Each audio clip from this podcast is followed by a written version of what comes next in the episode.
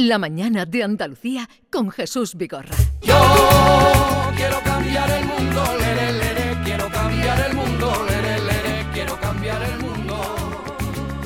Nos creemos que el cambio climático es un cachondeo, una bromita de mal gusto que nos dan para meternos miedo. Y anda que no he pasado yo calor en el mes de enero, y en diciembre y en febrero. Coño, que me fui a la playa y me encontré a Zapatero. Y al Berlusconi y a Sarkozy, todos los colegas sofocados, todos los colegas con la cremita, todos los colegas achicharrados.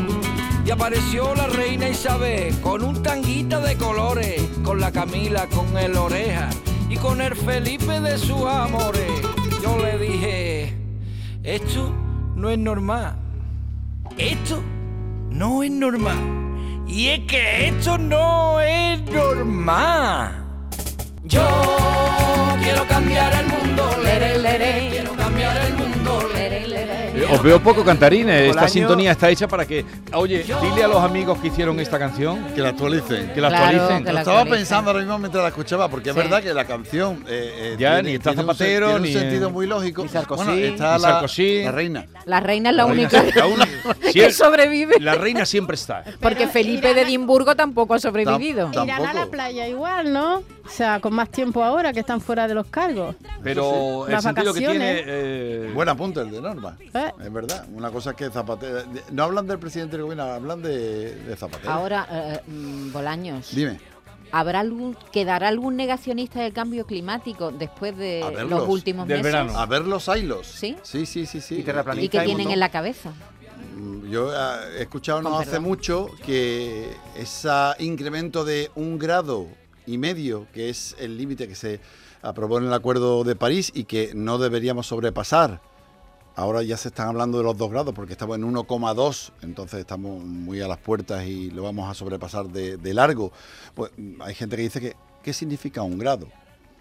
A esa gente hay que explicarle, pero son gente con responsabilidades, gente primera, pri- primeros cargos ¿eh? de, de- de algunas formaciones y de algunas instituciones, que ese grado significa que es la media mundial.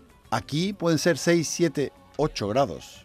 Y 6, 7, 8 grados sí es una cantidad significativa de media como para que nos preocupemos y que pueden acontecer cosas mm, realmente terribles, dantescas que te gusta a ti mucho, Jesús. Luego eso lo- te estás metiendo en el terreno de Carmen Camacho, Vale, vale, pero si vale. quieres podemos explicar el adjetivo dantesco que se utiliza con una ligereza.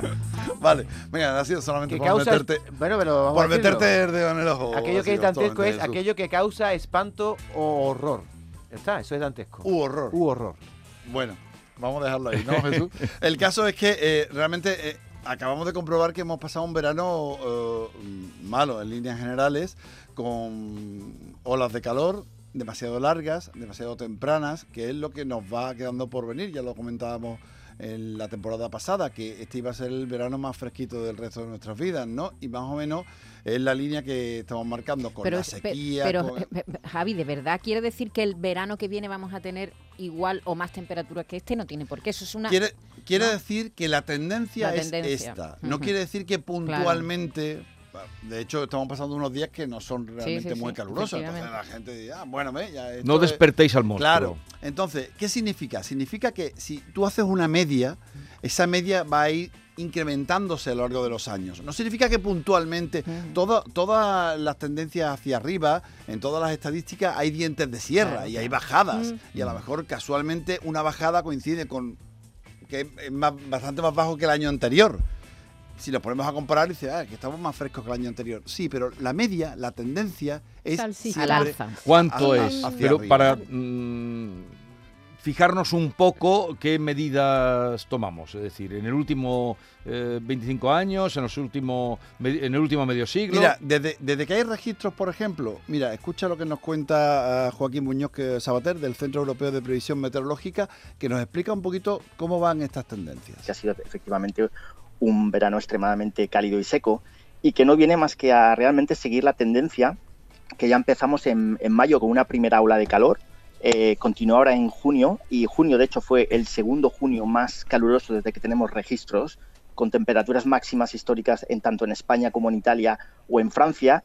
Luego en julio, además, eh, tuvimos un fenómeno que se sumó, que es un fenómeno de advección de aire caliente desde, desde el norte de África, que hizo tener estas, bueno, eh, que tuvimos estos picos de temperatura tan intensos y que, y que hizo, pero no solo en, en la península ibérica, sino también en zonas tan en las que nunca se habían alcanzado eh, eh, sin ningún precedente. Algunos datos. Segundo junio más caluroso desde que existen en registro.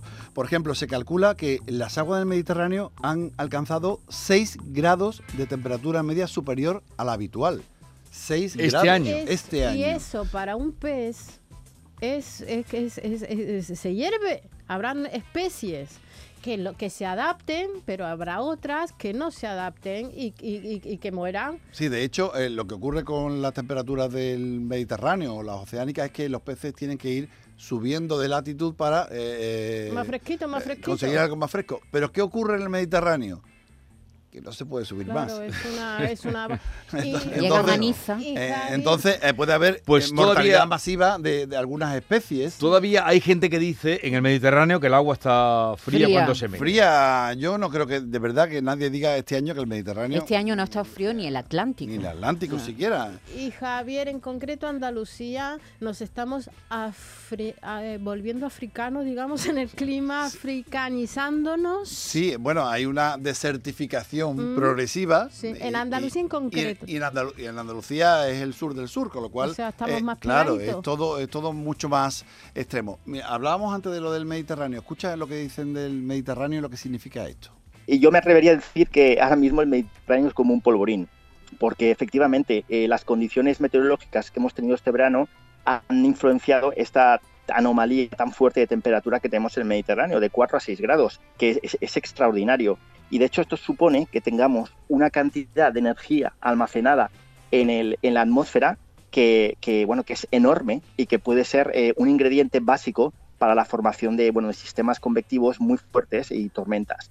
Lo, cual, lo cual no quiere decir que solo por, por esto tengamos, eh, vayamos a tener estos, estas tormentas tan fuertes, sino es uno de los ingredientes, pero también hay que recordar que necesitamos también que vengan sistemas de baja presión del Atlántico que a día de hoy no se ven. Entonces, eh, es, eh, hay- podría pasar, pero dijéramos que eh, solo falta encender la mecha.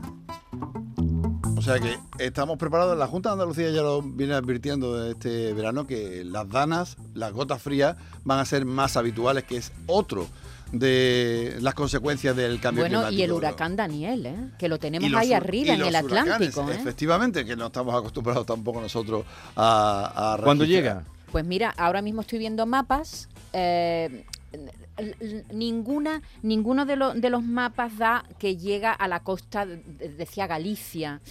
Ninguna de las predicciones, ¿ves? Pues, Mira, hay uno que va más al sur, otra que está- se queda en el centro. Sí, pero hace algunos años, hace algunas décadas, no Pero ni, vamos. siquiera, ni siquiera podemos hablar de esta posibilidad. Claro, aunque, embargo, no llegue, a- aunque no llegue a la península, pero ahí está, en, en- en el Atlántico. El ese Daniel. huracán, Luego tenemos la, la sequía. El otro día estamos hablando también como eh, Doñana se acaba de sacar la última laguna permanente, Eso la de da Santa. Olaya.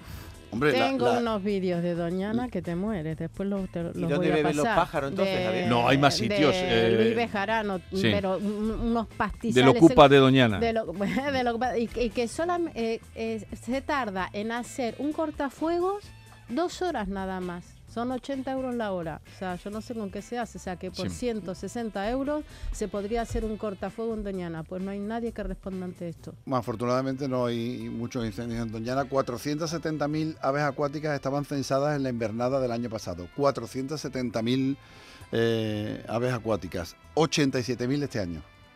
Qué barbaridad. 470.000 a 87.000. Cuatro Esa diferencia menos. eh, sí Fijaos que es... la, la diferencia, ¿por qué? Porque no, No hay hay, agua. agua, No hay para agua. hacer ¿Y que se quedan esa- más al esas norte, Javi? ¿Se quedan más al norte las aves? Claro, hasta aquí no bajan. Eh, eh, estábamos hablando antes de los peces, cómo subían, iban subiendo, y así está ocurriendo también con, con las aves. Luego están las alternativas como las que hemos comentado el año pasado del puerto de Sevilla, el que están haciendo humedales sí. con con los restos de los vaciaderos, con, con- con la cantidad de agua y de tierra que se saca del dragado de mantenimiento del río Guadalquivir y se hacen unos humedales y ahí hay muchas especies y aves acuáticas que están anidando allí porque hay agua, porque se extrae del río, ¿no? En fin, luego los incendios forestales, Jesús, que también hemos tenido eh, este año. Afortunadamente en Andalucía, lo que pasa en Andalucía, los últimos grandes incendios se han producido siempre en septiembre.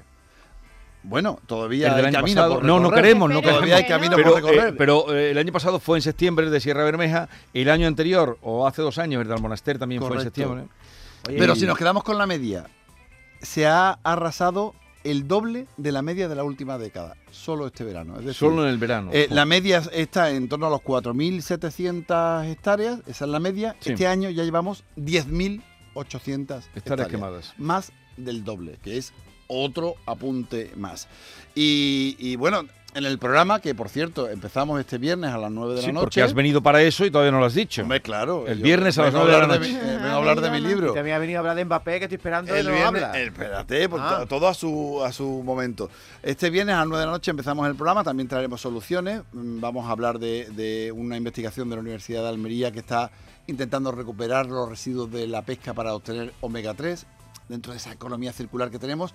Y lo de Mbappé. ¿Qué Lo de? Venga, lo de Mbappé. Mbappé. ¿Por qué? Mbappé. Porque Vamos a darle caña ¿Pero qué tiene Mbappé. que ver todo Mbappé esto, con el cambio climático? Todo esto, que, todo esto que significa que todavía nos falta educación ambiental. Y esta Sí. es, que vas a escuchar, es la respuesta de Mbappé y del entrenador del Paris Saint Germain cuando hay un periodista que le pregunta que por qué no se plantean cambiar los métodos de desplazamiento en los sitios donde se puede utilizar el tren Sí. antes que el avión privado, que como sabéis contamina muchísimo más y es mucho más perjudicial eh, en cuanto a las emisiones de, de CO2 que, que hace. ¿Y qué pasó? Y cuando el periodista le pregunta por una información que es trascendente porque nos afecta a todos y todos deberíamos poner nuestro granito de arena y deberíamos estar implicados en esto, la respuesta de Mbappé primero y del... Christophe eh, Galtier. y- Galtier se llama El el, el entrenador. del Paris Saint Saint Germain. Es esta.